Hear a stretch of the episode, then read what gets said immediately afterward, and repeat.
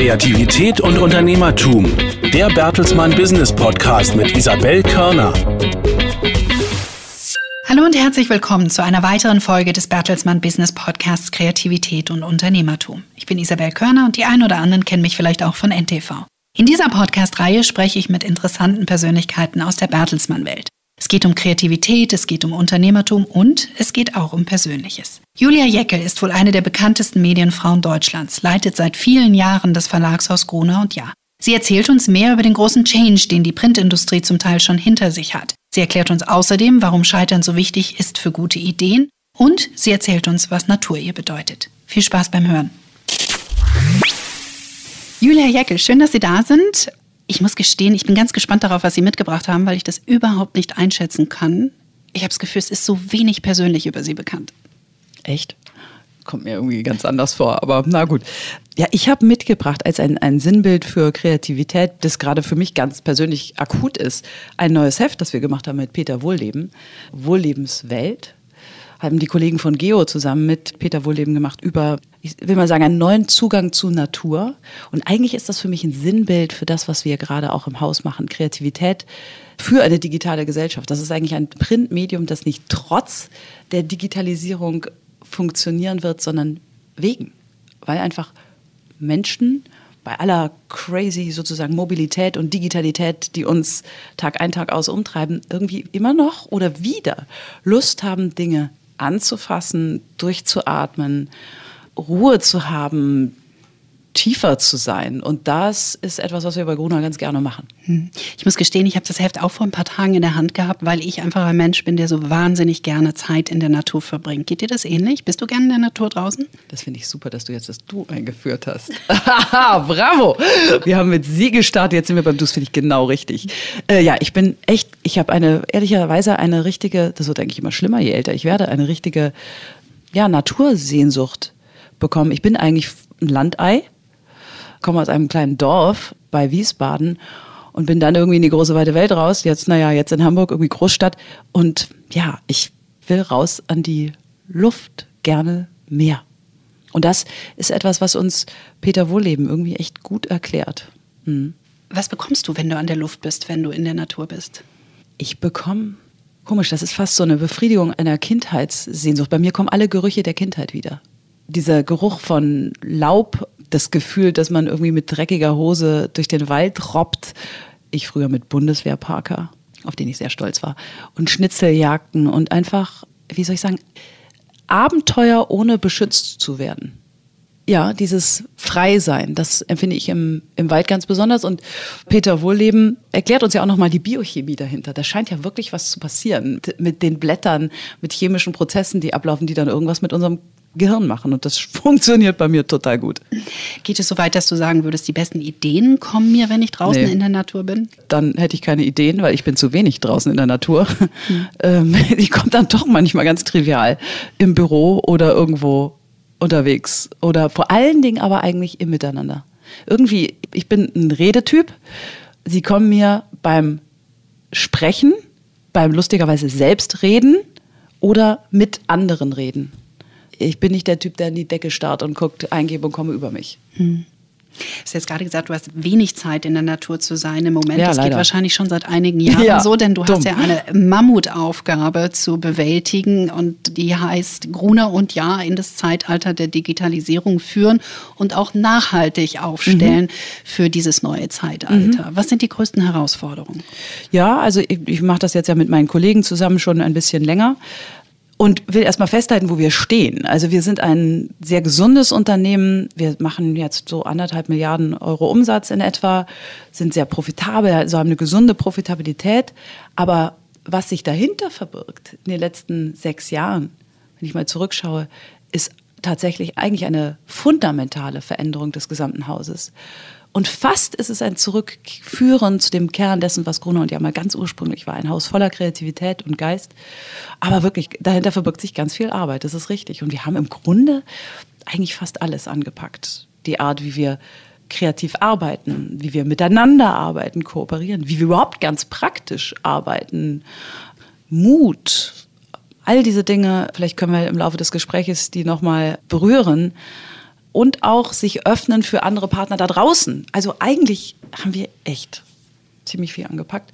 Und das ist richtig, das ist anstrengend und gleichzeitig ist es lustmachend. Es ist wirklich lustmachend, weil du plötzlich merkst, was du aus dir heraus mit, also nicht aus mir, sondern mit den Kolleginnen und Kollegen von Gruner und Ja alles hinkriegen kannst. Und wenn du einmal anfängst und merkst, huch, da geht ja was, dann geht plötzlich immer mehr. Das ist ehrlich gesagt, ich glaube, von Frau zu Frau, da kann ich das sagen, das ist ein bisschen wie mit dem Abnehmen. Wenn man mal abnehmen will und das erste Kilo irgendwie hinter sich hat, plötzlich denkt, ach, geht ja.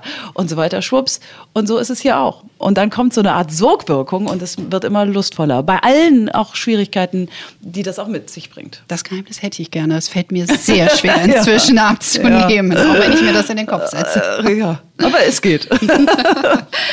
ähm, ein bisschen die große Aufgabe gerade beschrieben. Was geht dir durch den Kopf, wenn manchmal die Einschätzung kommt, und die ist ja schon das eine oder andere Mal gefallen, ah, es könnte ja auch ein bisschen schneller gehen. Schneller? Das höre ich lustigerweise eigentlich gar nicht so häufig. Das erlebe ich eher bei mir selbst und bei einem unmittelbaren Kollegen, dass sie denken, boah, kommen wir genug voran. Insgesamt aber empfinde ich das nicht so. Ich finde die Veränderungsgeschwindigkeit bei uns enorm und ich frage mich immer, wie viel kann man eigentlich einem Haus zumuten? Denn ich glaube, so, sozusagen Textbuch-Learning wäre, dass du irgendwie ein Drittel der Themen anfassen solltest und sonst wird es zu viel. Ich glaube, wir haben uns daran nie gehalten. Ich glaube, tendenziell haben wir deutlich mehr Bälle in die Luft geworfen. Dann ist uns auch der eine oder andere mal runtergefallen, aber insgesamt, glaube ich, ist das nicht zu wenig. Wie findet man da die richtige Balance, wenn man so viel anfasst, so viel verändert, möglichst viele auch mitzunehmen und eben in dem Tempo nicht zu überfordern? Das ist eine schöne Frage. Ich glaube, es hat was mit Intuition zu tun und einfach in sich reinversetzen in andere und sich fragen, wie würde ich selbst behandelt werden wollen? Was kann ich mir selbst zumuten? Wir muten uns ja auch Dinge zu. Und dann lernt man, glaube ich, ganz gut, was man anderen auch zumuten kann und wo die Grenzen sind. Und dann ist es aber auch ein gemeinsames Lernen. Ich glaube, wir haben gelernt, wenn ich mal die ersten Jahre zurückgucke, wann haben wir angefangen? 2012, 2013 oh, da würde ich viele Dinge heute anders machen. Dann haben wir gemerkt, wir haben ein paar, da hatten wir harte Effizienzthemen, das war echt zäh. Das hat viele von uns sehr gefordert und ich habe mich damals immer gewundert, wir hatten gleichzeitig so viele tolle neue Produkte, Projekte, digital ging es voran und keiner hat es wahrgenommen. Und ich musste lernen, das war jetzt einmal zu viel, um zumindest auch die schönen Dinge mit zu erspüren. Und das würden wir, glaube ich, heute, da würden wir ein paar Dinge anders machen. Ähm, und das haben wir echt gelernt. Wir sind ein selbstlernendes Team. Und diesen Muskel trainieren wir weiter. Hm. Du hast gerade das Wort Effizienz benutzt. Nun ist das ein Wort, bei dem viele ja inzwischen in diesen Zeiten auch zusammenzücken. Effizienz, was bedeutet das? Was bedeutet das für den Job? Was bedeutet das für Umstrukturierung ja. innerhalb eines Unternehmens? Wie hart war das auch für dich? Also was war die härteste Entscheidung, die du in diesem Zusammenhang vielleicht treffen musstest? Also vielleicht erstmal zum grundsätzlichen Thema Effizienz. Wir haben eigentlich in den letzten Jahren uns einen ganz anderen Blick darauf erarbeitet. Ich würde sagen, das ist kein Thema, was uns mehr einen Schrecken einjagt, sondern wir fragen uns einfach immer wieder, wie würde ich das eigentlich machen, wenn ich es heute ganz neu auf der grünen Wiese aufbauen würde? Was wäre dann sinnvoll und was nicht? Und wir fragen uns auch, was gutiert der Leser eigentlich wirklich oder der User? Was findet er wirklich wichtig? Und das, was er nicht doll findet, ja, dann können wir vielleicht das auch dann lassen. Und das, das haben wir wirklich gut geübt. Und insofern sind wir da ganz gut unterwegs. Aber klar, wenn ich einmal persönlich, du fragst mich persönlich, drüber nachdenke, was war, glaube ich, das Gravierendste, das war sicherlich die Einstellung der Financial Times Deutschland, weil es einfach sehr viele sehr kluge, sehr gute Journalistinnen und Journalisten damals auch betroffen hat. Und ich habe selbst fünf Jahre dort gearbeitet. Also mein Herz hing da wirklich intensiv dran. Aber ich glaube, wir haben das ganz gut hinter uns gebracht. Und ich glaube, keiner würde jemals heute in Frage stellen, dass das nicht die richtige Entscheidung gewesen wäre. Hm. Die richtige Entscheidung treffen. An wen wendest du dich, wenn du Rat brauchst? Ich habe das Glück, ja ein wirklich tolles Team zu haben. Das im größeren Sinne, aber auch mein unmittelbares Team. Das ist Stefan Schäfer, Oliver Radke und Stefan und Olli. Wir, wir machen das jetzt schon seit langem zusammen. Hm, ich konnte mir dieses Team auch selbst zusammenstellen. Das war außerdem ungewöhnlich, dass mir Bertelsmann diese Möglichkeit gegeben hat. Wirklich ungewöhnlich, auch in der Geschichte von Gruner und Jahr, wenn ich mal zurückgucke. Und das sind zwei Männer, oder wir drei, würde ich mal sagen, ergänzen uns brutal. Wir sind an ganz vielen Stellen total ähnlich, Also haben sehr grundlegende Grundüberzeugungen, die wir teilen, vom Verständnis, wie wir mit Menschen umgehen wollen, Verständnis von Kreativität, wofür Corona und Ja stehen soll, was uns selbst Spaß macht und gleichzeitig haben wir einfach ganz unterschiedliche Befähigungen, die sich echt, echt gut ergänzen. Und das, was ich wirklich besonders schätze, sind zwei Männer und zwei Männer, die klar und souverän und auch schwierige Entscheidungen treffen können, gleichzeitig aber ein hohes Maß an echt Empathie haben. Wir können offen auch über schwierige Momente sprechen, diese teilen. Und es gibt auch bei jedem von uns, egal ob Mann oder Frau, auch Momente der Schwäche, wo man sagt, boah, pff, ui, kriegen wir das hin? Und da sind wir untereinander einfach wirklich stark und diese Öffnung macht uns stärker. Und wenn wir es noch einen Schritt weiter nehmen, also was hast du, was die anderen vielleicht nicht mitbringen und was bringen die anderen beiden mit, was du nicht hast und vielleicht gerne hättest? Oh. Also ich kann mal umgedreht vielleicht mal so sagen, was ich bei meinen Kollegen unfassbar schätze. Fangen wir mal mit Olli an als COO, der eine wahnsinnige Souveränität hat, der einfach über schwierige Themen, die so unheimlich gut erklären kann, sie menschlich erklären kann. Und das macht er wirklich fulminant und gleichzeitig finde ich einen großen Weitblick hat. Und Stefan natürlich mit einem äh, herausragenden kreativen Talent und mit einem Gestaltungswillen und Lust, das haben wir, glaube ich, gemeinsam. Und da ergänzen wir uns alle wirklich toll. Und ich versuche, diese beiden Eigenschaften miteinander zu Schwingung zu bringen, würde ich sagen. Das ist, das auch zu moderieren und, und dann auch wenn wir mal zu schnell sind, wir neigen auch dazu, manchmal sehr mutige Entscheidungen zu treffen und plötzlich sehr wild zu denken, dann braucht es auch jemanden, der dann mal wieder sagt, okay, wollen wir noch mal einmal wieder Luft holen und vielleicht noch einmal drüber nachdenken und die Dinge zusammenbringen und so. Und da, glaube ich, sind wir in, miteinander echt ein echt Spitzenteam. Ich sage ja immer, wir sind auch ein sehr diverses Team. Ich glaube, das kann ich mal sagen. Wir sind ein Ossi, ein Nichtstudierter und eine Frau. Funktioniert top. Interessante Kombination. ja, sag ich. Wo befindet ihr euch im Umbauprozess von Gruner und Ja im Moment? Und welche Herausforderungen siehst du noch auf euch zukommen? Also erstmal, wir haben uns vorgenommen, der kreativste und innovativste Verlag zu sein.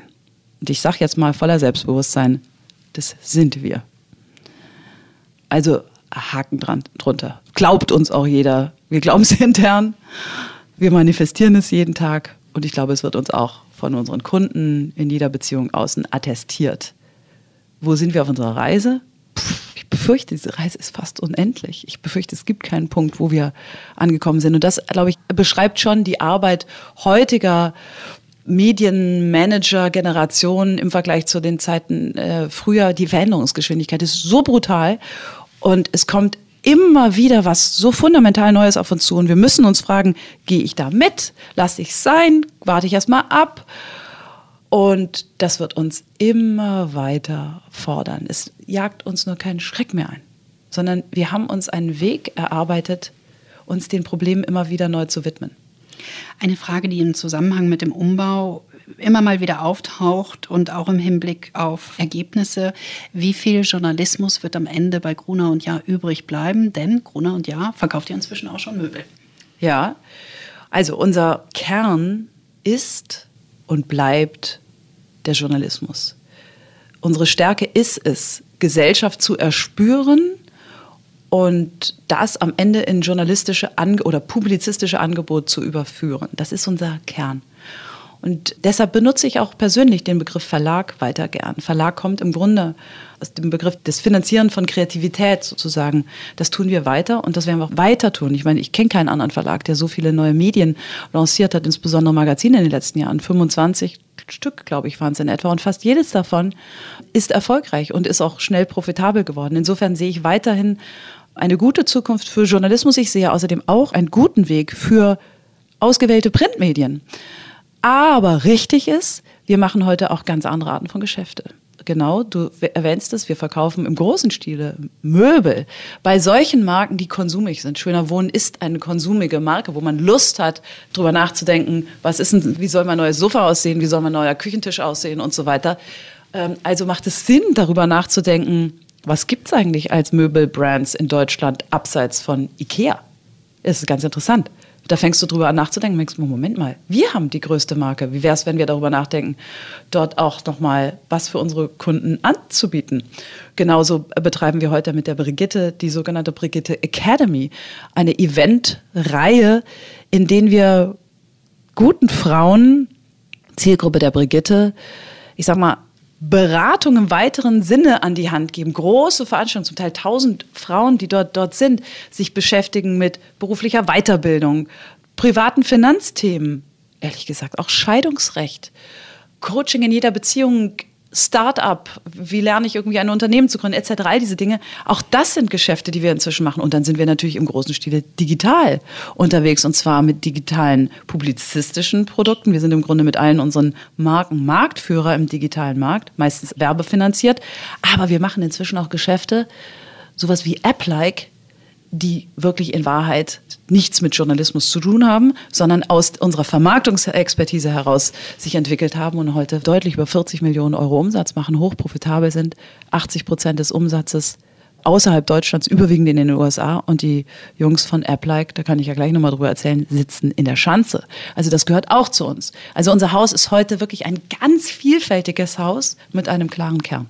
Wir kommen aus einer Welt, wo wir gesagt haben, das eine ist besser als das andere. Das ist wichtiger als das andere. Das ist nicht so. Wir brauchen alle diese Aktivitäten immer wieder Neues, das zu uns passt natürlich. Wir machen keinen Quatsch, wir machen auch keine ekligen Sachen, wir machen nicht Sachen, die wir nicht wollen. Aber damit sind wir ganz gut unterwegs. Eklige Sachen wären was? Ach, ich glaube, da hat jeder in unserem Haus schon ein ganz gutes Gefühl von Geschäften, die nicht unseren, ich sag mal, ethischen Standards entsprechen, die wir einfach nicht machen wollen. Hm. Wo habt ihr eure ethischen Standards gesetzt oder eure Linien auch gezogen? Wir haben uns kürzlich ein paar einfach nochmal Grundsätze mit aufgegeben, wer wir sind, wie wir arbeiten wollen. Das ist eigentlich mehr Grundsätze darüber, wie wir arbeiten wollen. Im Grunde im Gesamtkontext der Bertelsmann Essentials sozusagen runtergebrochen auf das, was wir ganz konkret machen.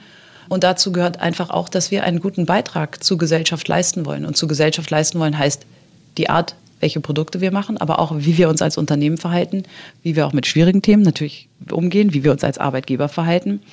Und da haben wir uns klare Ziele aufgegeben. Wir gerade zuletzt, vor den letzten Wochen, haben wir uns ein neues Unternehmensziel mit in unser Pflichtenheft geschrieben, nämlich Nachhaltigkeit. Wir wollen ein nachhaltiges Unternehmen sein. Ja, und all das gehört zu Gruner und Ja. Wo fängt man an, wenn man ein nachhaltiges Unternehmen sein möchte? Das ist eine gute Frage. Das Interessante war, wir haben uns mit dem Thema lustigerweise beschäftigt. Das ging zurück aus einer grüne Woche Aktivität. Grüne Woche ist vor ein paar Jahren eingeführt. Wir nehmen uns Zeit, regelmäßig einmal im Jahr, dass Teams, die sich selbst zusammensuchen, sich mit Kreativthemen jeder Art beschäftigen, abseits ihres originellen Arbeitsalltags. Und daraus entstehen ganz viele tolle neue Dinge. Die präsentieren wir dann einmal im Jahr in einer großen Party. Und eines der Projekte war wir wollen uns mit Nachhaltigkeit nochmal auch als Geschäftsmodell beschäftigen. Denn wir haben Geo, wir haben National Geographic, wir haben eine große Expertise, wir schreiben hoch und runter darüber. Kann man damit aber auch was anderen helfen, beraten und so weiter, war die Idee. Und daraus entstand plötzlich der Moment, wo man sagt, Mensch, erstens haben wir ganz viele Projekte in unserem Hause, die sich mit Nachhaltigkeit beschäftigen und keiner weiß es. Und zweitens merken wir, es ist so wichtig für unsere Mitarbeiterinnen und Mitarbeiter heute. Die wollen irgendwie bei einer guten Sache dabei sein. Mhm. Ich außerdem auch. Ich möchte auch irgendwie. Ich finde, wir haben alle eine Rolle in unserer Gesellschaft und die möchte ich gerne verantwortlich wahrnehmen. Und dazu gehört, dass wir uns auch fragen, was machen wir denn mit Papier? Wie geht es denn mit der Folienumhüllung unserer Magazine? Gibt es da nicht andere Wege? Und damit beschäftigen wir uns. Und wir haben gelernt, wir müssen uns mutige Ziele vornehmen, sie mhm. postulieren. Wir waren auch nicht von Tag eins der kreativste und innovativste. Das kommt, du musst dir die Dinge vornehmen. Und das tun wir hier auch. Aber nochmal zu deiner Frage zurück. Am Ende geht es erstmal zum Transparentmachen von Entscheidungen. Und Entscheidungen bei Nachhaltigkeit sind ja meistens keine Schwarz- oder Weiß-Entscheidungen. Und damit fangen wir jetzt an, eins nach dem anderen. Es ist das eine zu sagen, wir wollen der kreativste und innovativste Verlag sein und das andere ist auch wirklich zu sein und es immer wieder zu fördern. Wie ja. fördert ihr das im Unternehmen? Also ich glaube, das Allerwichtigste ist, ich will einen ganz einfachen Begriff verwenden, ist Atmosphäre oder Geist. Also dass jeder Mann im Grunde weiß, dass man auch Dinge machen kann, wenn man eine Idee hat.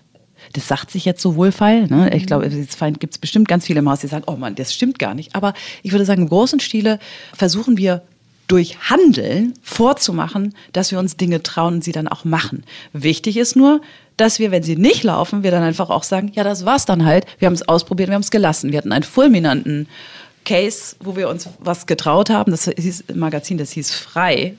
Da haben wir uns in ein Terrain gewagt, Weekly-Magazine, wo wir echt nicht gut zu Hause waren.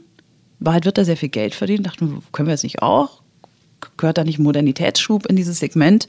Und ehrlich gesagt, wir haben uns etwas verhoben, haben auch ordentlich Geld mit versenkt. Aber wir haben schnell Schluss gemacht. Und das ist etwas, was wir gelernt haben. Und alle haben aber auch gemerkt, die trauen sich groß zu denken in jeder Beziehung. App-like ist das beste Beispiel. Da waren, soll ich mal ein bisschen erzählen, mhm.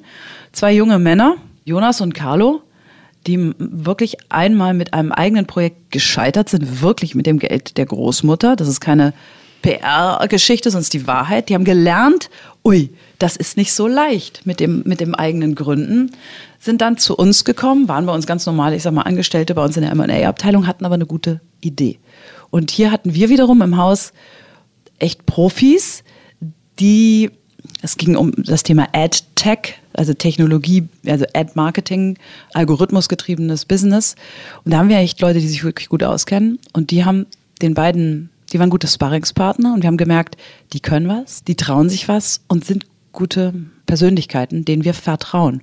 Und haben vertraut. So. Und das hat sich echt ausgezahlt. Das ist inzwischen wirklich, wie gesagt, eine echt große, große Company. Und ich muss das jetzt mal ganz ehrlich sagen, es gibt in Deutschland nicht so viel digitale, erfolgreiche Startups im Sinne von profitable und nachhaltiges Geschäft. Und das auch noch aus einem, ich nenne uns jetzt mal in diesem Fall etablierten Unternehmen heraus, ist recht ungewöhnlich. Und das ist natürlich auch Symbole in ein Haus hinein, aber auch raus. Und es gibt uns auch selbst Selbstbewusstsein. Ehrlich gesagt, auch mir persönlich. Das sind die, die nicht bei euch mit im Haus sitzen. Richtig. Die sitzen in der Schanze, weil es wirklich ein brutales Tech-Startup mhm. mit äh, Firmensprache Englisch natürlich. Das ist ganz, ganz skurriler Moment. Vor anderthalb Jahren oder so dachte ich, komm, ich komme mal zu euch rüber und erzähl mal den Kollegen ein bisschen was über, was ist eigentlich Gruner und Jahr und wer ist Henry Nann und so. Und da sind die schon ziemlich weit weg davon. Und auf dem Weg dahin sagten sie, die beiden Herren Gründer, Julia, das machst du auf Englisch. Ne? Und ich dachte, wieso denn Englisch? Wir sind doch jetzt hier. Bis mir wirklich klar wurde, dass da wirklich Inder sind, Kolleginnen und Kollegen aus Osteuropa, aus der Türkei, die einfach sehr, sehr starke Coder sind und dort eine Heimat gefunden haben. Ja, und das ist eben auch Gruner und Ja. Also ist all das und genauso ist der Stern Gruner und Ja. Ist es wichtig, dass Sie nicht im Gronau und Jahrhaus sitzen? Grundsätzlich versuchen wir Veränderung und Innovationsgeist überall in unserem Haus zu haben. Ich glaube, das ist essentiell. Du kannst nicht Veränderung immer nur an die Banlieue packen und sagen, ihr da draußen macht mal und es hat nichts mit uns zu tun. Und dann versuchen wir irgendwie künstlich Infusionen zu erzeugen zwischen denen und uns. In diesem konkreten Fall war es eigentlich ganz praktisch. Wir brauchten irgendwie einen Raum, wir brauchten mehr Platz damals, wir wollten günstige Mietfläche und wir wollten ein gutes Umfeld haben für diese tech-getriebenen Company. Und insofern kam das so zustande und auch unser Greenhouse, unser, wir haben ein Innovationslab, das ist auch nicht am Baumwall. Trotzdem ist es essentiell, dass die Kollegen, die das betreiben, echt Tag ein, Tag aus bei uns sind. Und auch in der Kantine essen und es einfach echte praktische Interaktion gibt. Sonst ist das für die Füße. Ich muss trotzdem mal nachfragen, noch einmal, wie, ja. wie wird ein Unternehmen so, kreativ und okay. innovativ? Also wie muss ich mir das in Prozessen vorstellen? Habt ihr ja. eine Ideenbox? Äh, gibt es Teams? Also okay. es gibt ja ganz also viele verschiedene Herangehensweisen. Ja, stimmt. Also ich glaube, dass das, was wir am wenigsten machen, ist ein strukturierter Prozess bei Innovation. Das gab es mal bei Gruner und Jahr. Ich glaube, so funktionieren wir nicht. Also mit einem gestreamlinten Workflow, wie du Innovation betreibst. Wirklich, das funktioniert so nicht es funktioniert über Menschen, die verantwortlich sind in einzelnen Teams, in einzelnen Verlagsgruppen, wir nennen das Communities of Interest, Publisher, die echt Ideen vorschlagen oder auch einfache Mitarbeiter, die eine Idee haben, dann zu ihrem Chef gehen. Richtig ist, wir haben einzelne Gefäße geschaffen, wo du diese Form von Innovation noch mehr antreibst. Also die grünen Wochen, habe ich kurz drüber gesprochen. Das ist eine Aufforderung im Grunde an allen Ecken des Hauses, mitzumachen. Da geht es auch um ganz andere Geschäftsmodelle, also nicht nur konkrete Produkte. Und das Greenhouse habe ich geschildert, das ist ein, eine Art, wie soll ich sagen, Abtestlabor. Du hast eine Idee sagst deinem Chef, ich habe eine Idee, macht das Sinn? Chef sagt, ja, irgendwie ja. Müssen wir es gleich ganz groß denken? Vielleicht können wir erstmal einen digitalen Prototyp basteln. Geh mal zu den Kollegen vom Greenhouse. Die sind irgendwie vielfältig talentiert und können dir helfen und wir können Dinge schneller abtesten. Also auch das ist da. Aber trotzdem, insgesamt ist es ehrlich gesagt vormachen, zeigen, dass wir in unterschiedlichen Bereichen bereit sind, Dinge zu machen. Und so entsteht ein Faking Hitler Podcast, so entsteht ein Stern Crime Heft, so entsteht was ganz Neues, wie gesagt Wohlleben, so entsteht eine ganze Genre der Persönlichkeitsmagazine, Barbara Schönenberger, Guido mit Joko Winterscheid, JWD etc. etc. etc. Es ist wirklich mehr das Ausprobieren und Machen und das Zulassen, aber genauso auch das schnelle Wegschieben, wenn wir sagen, komm, das war nichts. Und dann ist das auch kein fundamentales Scheitern, sondern dann gehört das mit dazu. Dann dürfen wir auch da kein Drama draus machen. Wenn es um Kreativität und um Innovation geht, ist natürlich das Thema Kultur auch nicht weit. Also welche Kultur ja. braucht es, damit ein Unternehmen kreativ und innovativ ist? Also ist aber so, Kultur fällt ja nicht vom Himmel oder du schaffst sie artifiziell, sondern sie entwickelt sich. Und Gruner und Ja ist ein, ein Haus mit einer langen Geschichte. Also wir haben ganz viel in uns. Aber ich glaube, es geht um Weiterentwicklung, Verfeinerung von Kultur, manchmal auch Abschmirgeln von irgendwelchen Krusten, die da drauf sind. Und da haben wir inzwischen Wege gefunden, gerade aus uns heraus Dinge uns wieder anzueignen. Und zwar nicht durch per Order de Mufti, durch mich, durch meine Kollegen in der Geschäftsleitung, sondern Mitarbeiter selbst die Dinge in die Hand nehmen und initiieren. Wir haben jetzt bei uns, wir haben gerade kurz über Scheitern gesprochen. Ja, bei uns gibt es eine Fuck-Up-Night. Dieser Begriff ist irgendwie ein bisschen, naja, ist jetzt auch nicht mein Lieblingsbegriff. Aber Hätte es auch früher, glaube ich, nicht gegeben. Ja, euch, ist oder? auch, ey, klingt auch ein bisschen, wie soll ich sagen, ist so ein bisschen anbiedernd, finde ich, an die digital, also an, wir sind so, oh, Startup, aber egal. Aber der, das Ding selbst ist ganz toll. Ähm, nämlich offen über Projekte zu sprechen, die auch mal schiefgegangen sind. Was lernen wir daraus? Das ist eine Initiative von unseren jungen Führungskräften gewesen und daraus ist mehr geworden. Genauso haben wir gerade in den letzten Wochen wirklich, wirklich was Tolles gemacht, nämlich den sogenannten Kollegen-Campus. Das war auch nicht eine Idee von der Geschäftsleitung, sondern in diesem Fall bei uns von Kolleginnen, insbesondere im Personalbereich, die sagten, warum hier ist so viel Wissen in diesem Haus? Wollen wir nicht uns gegenseitig mal helfen, die Dinge erklären, beraten, so dass daraus auch wieder neue Dinge entstehen können, kreative Dinge. Also da sind dann Kollegen, die coachen andere, die geben richtig Kurse wie How to Podcast wie baue ich eigentlich eine Website? Wie geht das eigentlich? Aber auch, wie verhandle ich richtig? Das hat mein Kollege Radke Olle hat dazu eine Art Kurs gegeben. Aber da würde ich gern dran teilnehmen. Ja, super.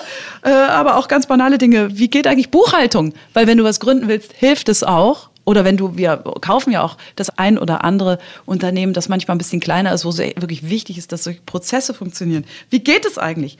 Oder besser schreiben für Nichtjournalisten. Das ist irre. Da haben in kürzester Zeit tausend Leute mitgemacht. Und es ist toll für die Moderatoren aus unserem eigenen Haus, es ist motivierend und es ist für die, die mitmachen, spannend, weil du einfach von Leuten trainiert wirst, die irgendwie vom Fach sind, also die nicht im Elfenbeinturm hängen, sondern ganz praktisch denken können. Ja, und das ist auch ein Teil von Veränderung von Miteinander. Und dann haben wir natürlich auch, ähm, kommen wir natürlich aus einer Welt, wo wir intern natürlich ganz viele Silos haben. Und Silos klingt so schrecklich. Das war ja auch was Gutes. Wir haben eine große Markenidentität gehabt. Haben wir auch immer noch. Und daraus ist halt manchmal auch ein interner Wettbewerb erwachsen, der manchmal gut ist und manchmal einfach total bescheuert ist.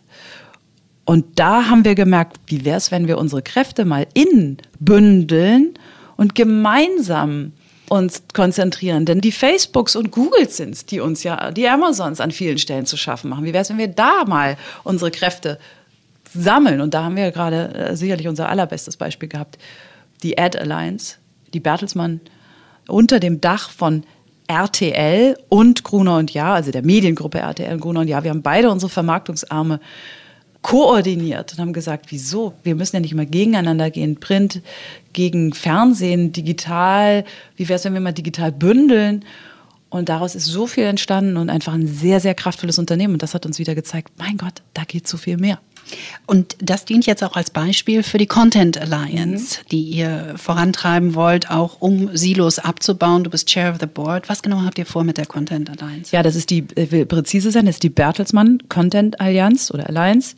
Ja, da bin ich Chair. Wir haben ein, ein, ein Board das besteht im Grunde aus den Chefs der, der deutschen Divisions, also Fernsehen, Mediengruppe RTL mit Vox, NTV, RTL natürlich und so weiter. Die ganze Radiogruppe, der größte private Radiobetreiber, äh, RTL Radio.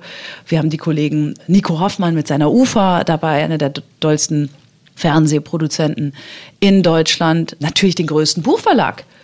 Random House. Wir haben BMG dabei, eine der weltgrößten Musikcompanies und sicherlich der modernste einer ganz neuen Generation. Und natürlich Gruner und Ja. Habe ich was vergessen? Nee, ich glaube, ich habe sie alle. Und wie viel Kraft kannst du wach küssen, indem du einfach miteinander sprichst? Guckst, wo kannst du was zusammen machen? Und wir können einfach ein unfassbar attraktives Angebot auch bauen für spannende Protagonisten unserer Zeit, für Künstler, für Autoren, für Publizisten, für Celebrities im weiteren Sinne und natürlich für Leute, die einfach gute gute kreative Ideen haben. Wir haben so eine große Reichweite. Wir erreichen im Grunde mit diesen Medien 99 Prozent der deutschen Bevölkerung. 99 Prozent. Wir geben Bertelsmann nur in Deutschland im Rahmen der Bertelsmann Content Allianz, wenn wir sie mal komplett die, die Investitionen addieren, jedes Jahr zwei Milliarden Euro aus in eigenen Inhalt. Und natürlich haben wir da eine Riesenchance gegen die Plattformen. Nicht auf einer globalen Level, aber lokal, also in Deutschland da, wo für uns die Musik spielt, in diesem Fall, wo wir den Unterschied machen können durch kulturelle Expertise und reinfühlen in eine Gesellschaft, das können wir wirklich, glaube ich, ganz gut. Und da haben wir uns zusammengetan und das macht unfassbar viel Spaß. Wir machen das erst seit wenigen Wochen, ich glaube seit zehn Wochen. Und schon jetzt sind ganz viele Projekte daraus entstanden. Und wie funktioniert das? Im Ablauf? Also ganz banal, wir treffen uns einfach häufig. Also ganz regelmäßig, alle vier Wochen in diesem Board. So, und dann haben wir natürlich eine sehr lebendige, informelle Kommunikation. Und wenn wir uns treffen, reden wir eigentlich wirklich nur über konkrete Projekte. Wir reden über ein Projekt wie können wir nicht aus Stern Crime mehr machen? Es entsteht ein Podcast mit der Hilfe der Radiokollegen. Es, na, ich glaube, ich kann noch gar nicht über alles sprechen, aber können wir nicht was mit Random House zusammen machen, mit UFA, etc., etc. Dann eines der manifestesten Projekt, oder sei mehr als ein Projekt, es ist ein großes Unternehmen inzwischen, daraus entstanden ist die Audio-Allianz, dass wir also im Podcast-Bereich, sowohl im Kontext einer Plattform, als auch wenn es darum geht, Podcasts, einfach gute Podcasts im großen Stile zu produzieren, haben wir gesagt, da lass uns doch die Kräfte bündeln. Ja, und so kommen wir in Schwingung. Und da werden auch Dinge nicht gehen, weil wir merken, oh nee, das haben wir zu groß gedacht, zu kompliziert gedacht. Aber es hat sich eine Sache verändert. Es sind eigentlich haben sich zwei Dinge verändert. Einerseits haben wir eine echte, sagen wir mal, Bedrohungssituation durch die Tech-Plattform. Also auf der rationalen Ebene haben wir alle verstanden, es macht strategisch Sinn, Kräfte zu bündeln. Aber dann kommt ehrlich gesagt die, die emotionale Ebene dazu. Hier sind überall neue Generationen von Managern oder von Verantwortlichen an der Spitze, die einfach neugierig aufeinander sind. Mhm. Aber abgeben ist ja auch nicht immer einfach. Ja, oder? und das ist eben ganz interessant. Wir haben uns abgewöhnt, darüber nachzudenken, wer ist der Tollere, wer ist der Größere. Ich sage das jetzt mal ganz hart. Ich finde, diese Kategorien von Macht helfen uns heute nicht weiter. Ich glaube im Gegenteil. Sie ziehen uns runter, sie machen uns schwach. Das ist schwer, weil der eine oder andere ist dadurch über lange Jahre sozialisiert worden. ich glaube, Und es ist auch einfacher, das zu sagen, wenn man bereits an der Spitze steht, oder? Ja, aber ich will mal ein eigenes Beispiel liefern. Ich habe gerade über die Ad Alliance gesprochen. Gruner und Ja, wir waren immer extrem stark in der Vermarktung von Magazinen und auch digital. Ist wirklich ein guter Vermarkter. Trotzdem ist doch völlig klar, dass wenn du bist bei NTV, wenn sozusagen ihr vom Fernsehen, ihr seid einfach größer. Wirklich in der Reichweite, im Umsatz. Und wenn wir uns zusammentun, haben wir über viele Jahre gedacht, oh, dann haben wir ja gar keine Kontrolle mehr über unsere Dinge. Dann haben ja die Fernsehkollegen mehr zu sagen als wir und sind irgendwie wichtiger, toller und treffen die Entscheidung. Aber das ist doch Quatsch. Und genau diese Ängste, aber die sind ja da gewesen und die gibt es auch immer noch, haben wir gesagt, nein, hier sind aber Menschen, denen wir vertrauen. Und lass uns doch mal gucken, was wir zusammen hinkriegen. Und plötzlich entstehen mehr Dinge und wir, wir sagen, wir sprechen über die Probleme offen.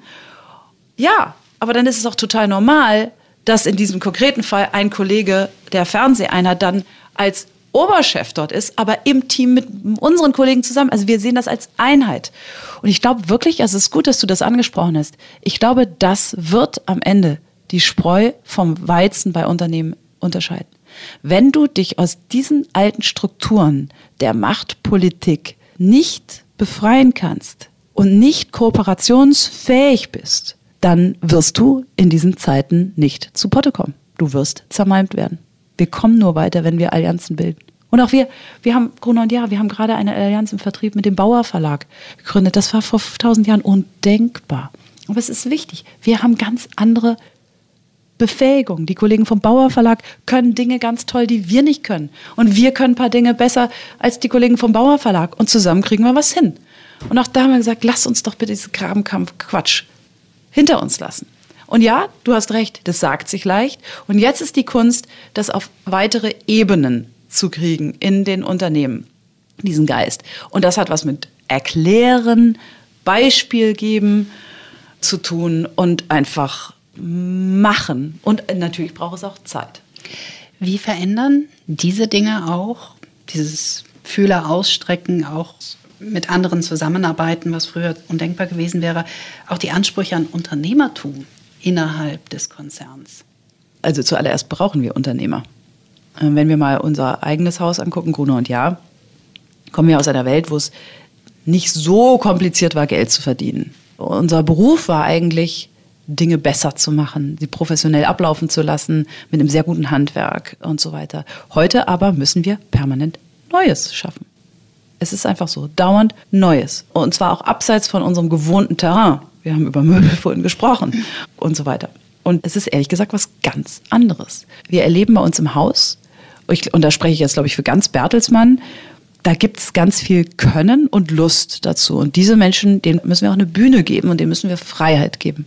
Wie empfindest du das Zusammenspiel von Unternehmertum und Kreativität? Empfindest du es auch als Spannungsfeld in Teilen? Und wo ziehst du Grenzen, wenn es eben darum geht, kreative Ideen zuzulassen, aber gleichzeitig auch zu gewährleisten, dass das, was unterm Strich steht, auch noch vertretbar ist? Naja, ich glaube, Kreativität stand immer in einem konstruktiven Wechselspiel mit Unternehmertum. Und ich bin gerade, deshalb zögere ich gerade so, ich versuche mich gerade noch daran zu erinnern, allein der Begriff Talent, wenn wir einmal historisch zurückgehen, wo kommt der Begriff eigentlich her? Aus der antiken Welt war Talent eine Währung. Also es hatte was mit Geld zu tun, sozusagen.